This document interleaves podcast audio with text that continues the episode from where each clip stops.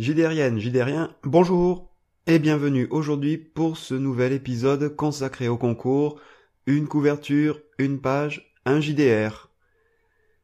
Alors aujourd'hui, 1er décembre, bah c'est la date où il faut livrer le jeu. Donc euh, ça fait un mois que le concours euh, est lancé. Deadline du rendu bah, aujourd'hui. Pour les résultats, on verra un peu plus tard puisque euh, c'est en train de s'organiser du côté des courants alternatifs. Mais qu'est-ce qui s'est passé depuis ben, le dernier podcast? Eh ben, j'ai pu enfin euh, rédiger euh, cette, euh, cette page de, de jeu de rôle. Le playtester une fois, malheureusement j'ai pas eu beaucoup plus l'occasion de le faire. Et donc aujourd'hui la vidéo c'est un petit point sur qu'est-ce que ça va devenir et qu'est-ce que c'est devenu surtout depuis le commencement. Donc la monstruosité des elfes, ben maintenant est devenue une réalité puisque c'est devenu un jeu de rôle en une page, qui a été livré pour l'instant ben, aux courants alternatifs puisque le jury va devoir le lire et me faire les retours. Mais en tout cas, l'objectif que je m'étais fixé, à savoir réussir à rédiger un jeu de rôle durant euh, ce mois de novembre 2017, à partir de cette couverture imposée, ben, c'est réussi. Pour ça, je reconnais que j'en suis très content, parce que j'ai eu peur à un moment donné de ne pas y arriver. Les playtests, ou le playtest qui a été fait sur ce jeu, m'a permis d'apprendre aussi certaines choses. La première des choses, c'est que bah, j'ai peur que la version une page soit pas forcément suffisante pour expliquer les implications et les choix que j'ai pu faire dans le système de résolution. Alors bien sûr, j'ai essayé d'être le plus clair possible mais en une page, c'est absolument impossible à expliquer de manière très claire et euh, vraiment définie pourquoi euh, certaines cartes qu'on va utiliser vont être face cachée, d'autres vont être face visible. Ce n'est qu'en jouant en fait qu'on s'aperçoit de toute l'utilité de ce système de résolution. Alors c'est vrai que lors du playtest j'avais du temps et j'ai pu expliquer les choix que j'ai pu faire, pourquoi j'ai utilisé euh, des cartes, mais c'est vrai que dans la version une page, ben, effectivement, c'est pas possible de le faire euh, de manière très complète. Le playtest m'a également permis de m'apercevoir, même si je m'en doutais vraiment, c'est que comme c'est un jeu procédural, eh ben le premier tour de jeu, en fait, c'est un temps qui permet de s'approprier le système de résolution, de s'approprier la manière de poser des questions et aussi de voir comment est-ce que ça peut euh, se dérouler ce jeu. Et donc le premier tour est toujours un petit peu euh, en deçà des autres tours de jeu, même si effectivement il y avait un petit biais puisque j'étais à la table, et donc forcément j'ai pu euh, dès le départ montrer aux joueuses ben, ce que je pouvais espérer ben, comme attitude, comme questionnement, ou comme interrogation que pouvait avoir leur personnage envers les autres. Au final, ça a plutôt bien pris, ça a été assez intéressant, et ça m'a permis aussi de prendre conscience d'une chose, c'est que, comme je vous le disais lors du premier épisode, il me semble, très rapidement, le système de résolution m'est venu, et je vous avais dit que mathématiquement, ben, ça tournait très bien, sauf que je me suis confronté à une chose, à savoir ben, que le modèle mathématique et l'objet physique de résolution ben, n'étaient pas compatibles. Ou plutôt, en fait, il n'existait pas et je devais le fabriquer.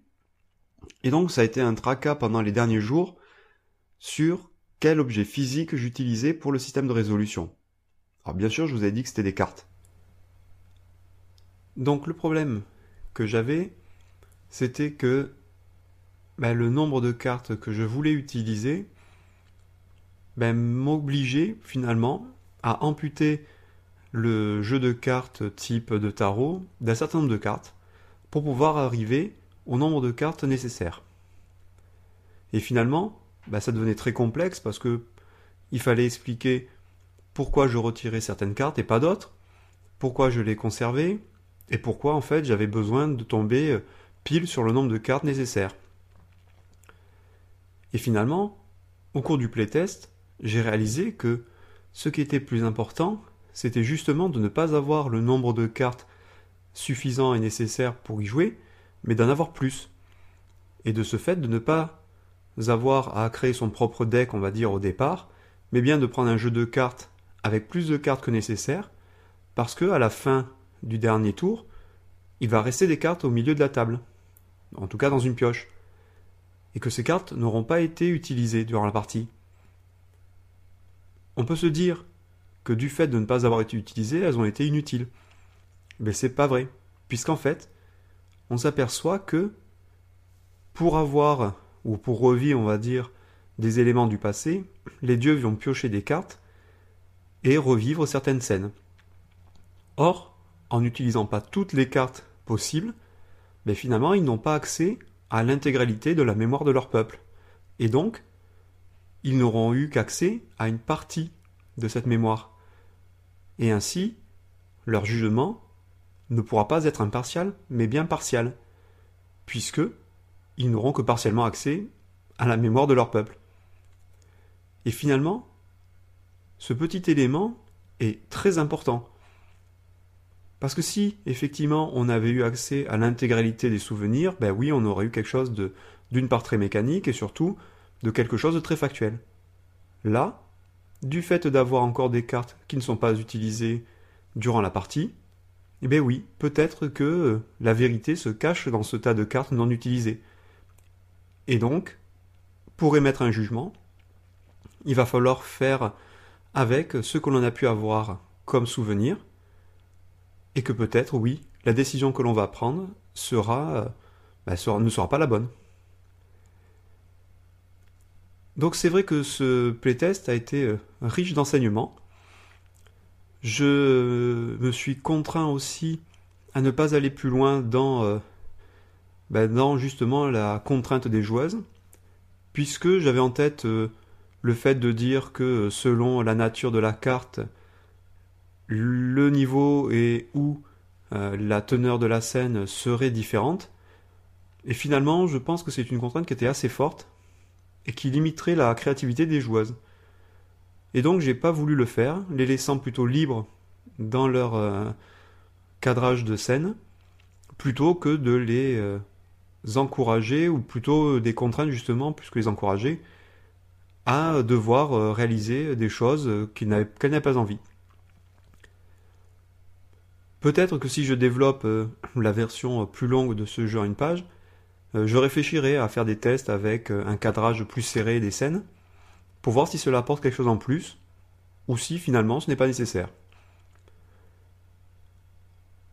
En tout cas, ben, maintenant que j'ai livré le jeu aux courants alternatifs, ben, je vais attendre d'une part de recevoir euh, les jeux des autres participants pour pouvoir euh, les lire, les commenter.